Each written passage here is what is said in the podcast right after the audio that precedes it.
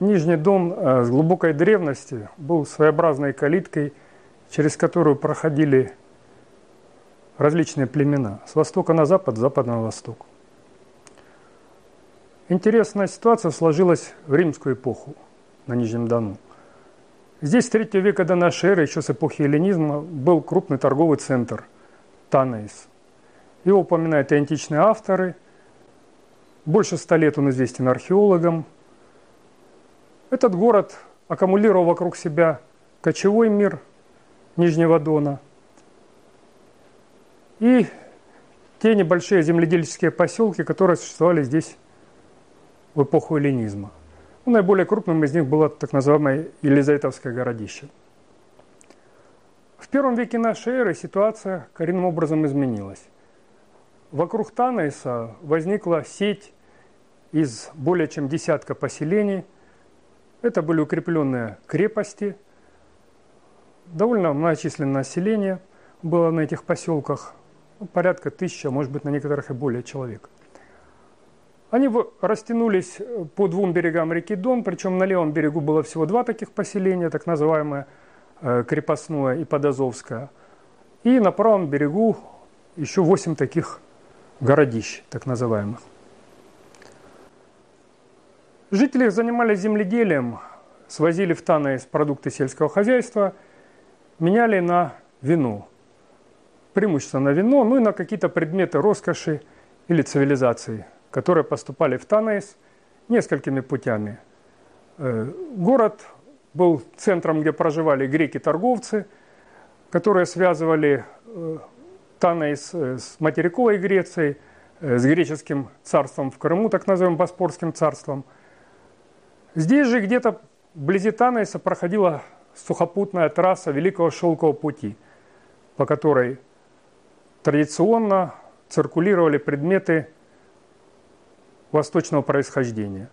Это, в первую очередь, шелковые ткани, китайские зеркала, серебро, золото восточного происхождения. Поселки населяли, как известно на сегодняшний день, так называемые миоты. Народ, который фигурирует у античных авторов. Народ, который был связан э, с Боспорским царством. Вожди миотов использовали цари Боспорского царства. С ними же поддерживали контакты и окружающие племена кочевников, сарматов. Если миоты э, традиционно считаются племенами Беро-Кавказской языковой группы и современными предками адыгейцев, черкесов, кабардинцев, то сарматы, напротив, были раноязычны. Вот перемещение э, в первом, на рубеже, в конце первого, начале э, первого века до нашей эры, начале первого века нашей эры, большого массива земледельческого населения, как теперь выяснилось, Прикубания, достаточно интересный феномен. То есть такие примеры в истории нечасты. В основном на, больш... на большие расстояния перемещались, мигрировали кочевые племена. Это было связано с их жизнедеятельным циклом.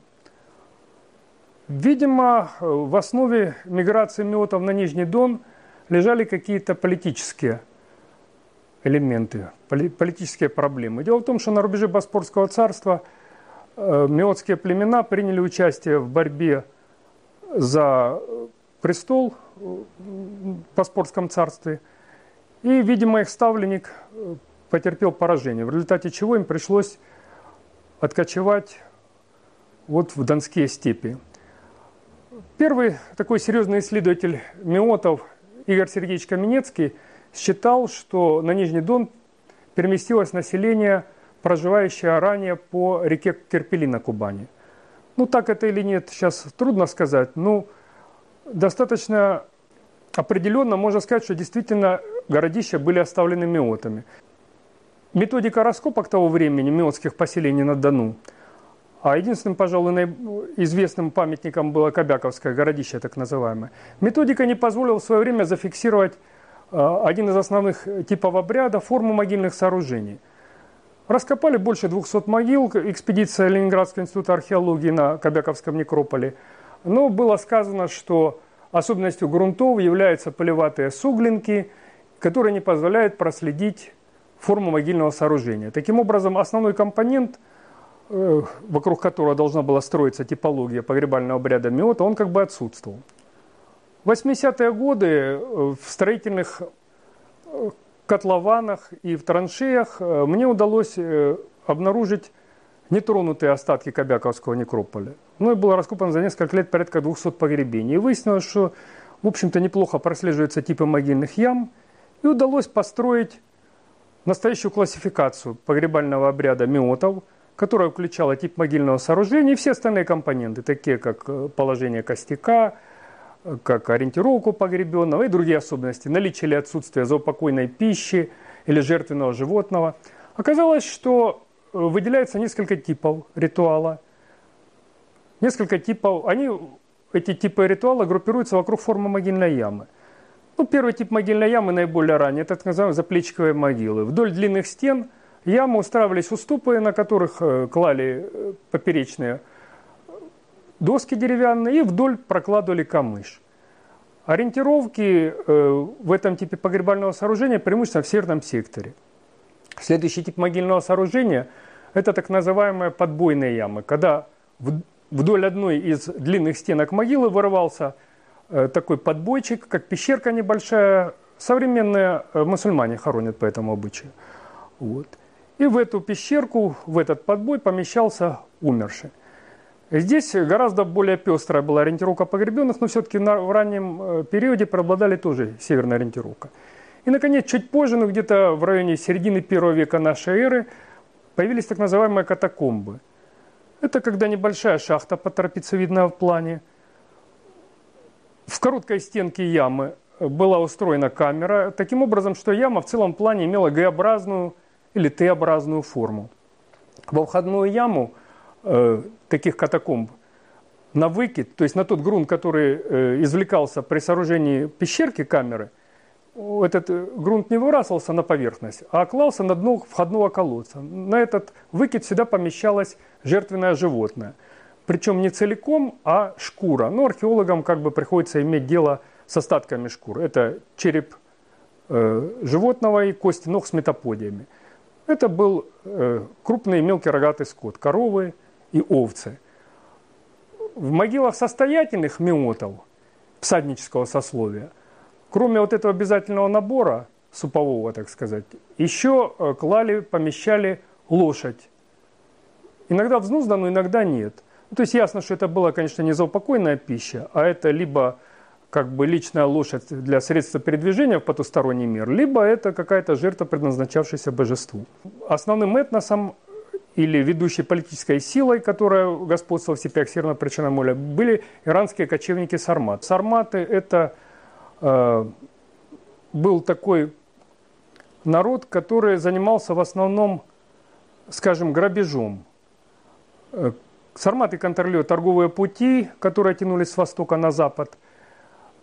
Они мало были приспособлены э, к торговой деятельности, э, мало были приспособлены к земледелическому труду, и в основном это были военизированные дружины, которые сделали войну целью как бы своей жизни.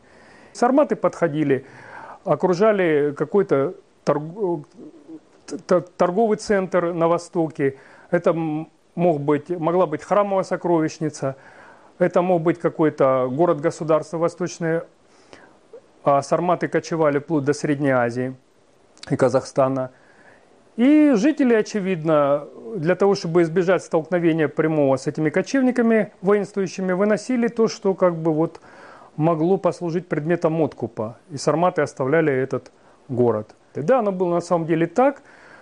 Но в тех районах, где земледельческие племена основывали э, большие такие вот э, сети поселений, конечно, там сарматы уже по-другому организовывали свои отношения с местным населением. То есть вступали с ними в какие-то союзы, и об этих союзах упоминают античные авторы. Мы знаем такие союзы по Прикубанию, когда миоты вступали в политические и военные союзы с сираками. Это сарматские племена, которые населяли Прикубани. И, соответственно, такая же картина, видимо, была и на Дону. Но здесь, скорее всего, на месте Сарака уже выступали аорсы, иной племенной союз. Аорсы характерны тем, что, скорее всего, они представляли собой основной массив так называемой среднесарматской культуры. Причем феноменом этой культуры является тот момент, что в треугольнике э, Новочеркасск, Азов и Таганрог был, видимо, э, какой-то центр племенного союза аорсов, который группировался вокруг Танайса. Этот факт может объяснить то, что основная масса сарматских погребений вот в этом треугольнике оставлена знатью. То есть мы почти здесь не находим бедных погребений. Это э, захоронения совершенно в квадратных и широких прямоугольных ямах, которые буквально были набиты западными и восточными импортами. Несмотря на то, что основная масса богатых сарматских погребений была ограблена еще в древности, археологам иногда достаются остатки тризн в богатых сарматских курганах, когда на поверхности этих курганов после совершения обряда погребения происходили какие-то ритуальные действия. Вот в богатых сарматских курганах на древней дневной поверхности археологи обнаруживают остатки погребальных колесниц со следами э, специальной порчи ритуальной – бронзовые котлы, пробитые мечом или какими-то топорами, расчлененные э, римские сосуды, которые валяются тоже вокруг центральной могилы. И иногда бывают так называемые тайники. Э, функции этих э, небольших ямок, в которых скрываются подчас очень интересные вещи, до сих пор не ясны. Скорее всего, драгоценности, которые находят в этих так называемых тайниках, они предназначались не э, погребенному в кургане сармату, а, возможно, даже верховному божеству, для того, чтобы обеспечить правильный переход погребенного в мир иной. Среди этих погребений богатых сарматских особняком стоит э, могила в раскопках, э, которая мне ну, можно сказать, довелось принять участие в 1987 году. Что из себя представляло это захоронение? Это было единственное на тот момент неограбленное погребение представительницы высшей сарматской знати.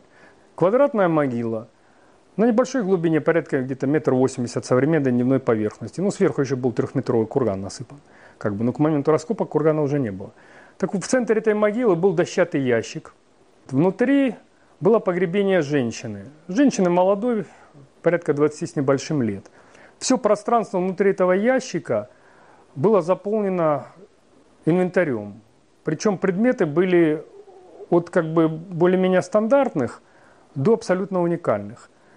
На голове погребенной была какая-то шапочка или диадема кожаная, которая была украшена аппликацией. В центре этой аппликации была фигурка стилизованная мирового древа. По обе стороны от древа располагались по три фигурки оленя – а верх этой композиции увенчали э, четыре фигурки, вырезанные тоже из тонкой золотой фольги, четыре фигурки орла в геральдической позе. То есть здесь мы имеем дело э, с горизонтальной зеркально-симметрической композицией, которые использовались на коронах, головных уборах, знати вот индоевропейцев с незапамятных времен. Вот. Эта композиция, она связана с идеей возобновления, постоянного возобновления жизненного цикла – ну, это специальная как бы тема научная, я не буду на этом останавливаться, но скажу, что эта диадема, она сразу маркировала, то есть обозначала высокий социальный статус погребенной. Курганный могильник находился вблизи грунтового могильника Кобяковского городища, который использовали с первого века нашей эры миоты. И вот факт использования фактически одного могильника как бы двумя большими такими группами этническими, степняками, сарматами, включая погребение представительницы сарматской знати и миотами состоятельными, зажиточными, э, говорит о том, что здесь была какая-то особая этнополитическая ситуация. То есть это, эти два народа жили как-то в дружбе, в сотрудничестве. Невозможно предположить, чтобы могильник использовали два враждующих, один и тот же могильник использовали два враждующих племени друг с другом. Ну, спустя уже сто лет после вот таких событий, которые были в первом начале второго века нашей эры, э, поменялся ландшафт степной вокруг. На смену так называемой среднесарматской культуры пришли кочевники позднесарматской культуры, родственные племенам среднесарматской культуры, но несколько другого происхождения. И с этого времени начинается некоторая деградация. Э, степняков, кочевников, сарматов. И с середины второго века нашей эры достаточно массово они начинают оседать, инфильтровываться в состав жителей нижнедонских миотских поселений. В частности, вот на Кобяковом городище Миотском э, прослеживаются целые участки в грунтовом некрополе, где сплошными рядами идут погребения, находящие параллели у степных кочевников сарматов в это время. Большой массив кочевников осел в Танайсе, где они влились в состав Танайской общины и принимали участие в политической и социальной жизни города. Сарматские имена известны в списках так называемых э, фиасов, религиозных союзов, на которые делилось все население Танайса. Но это уже совсем другая история.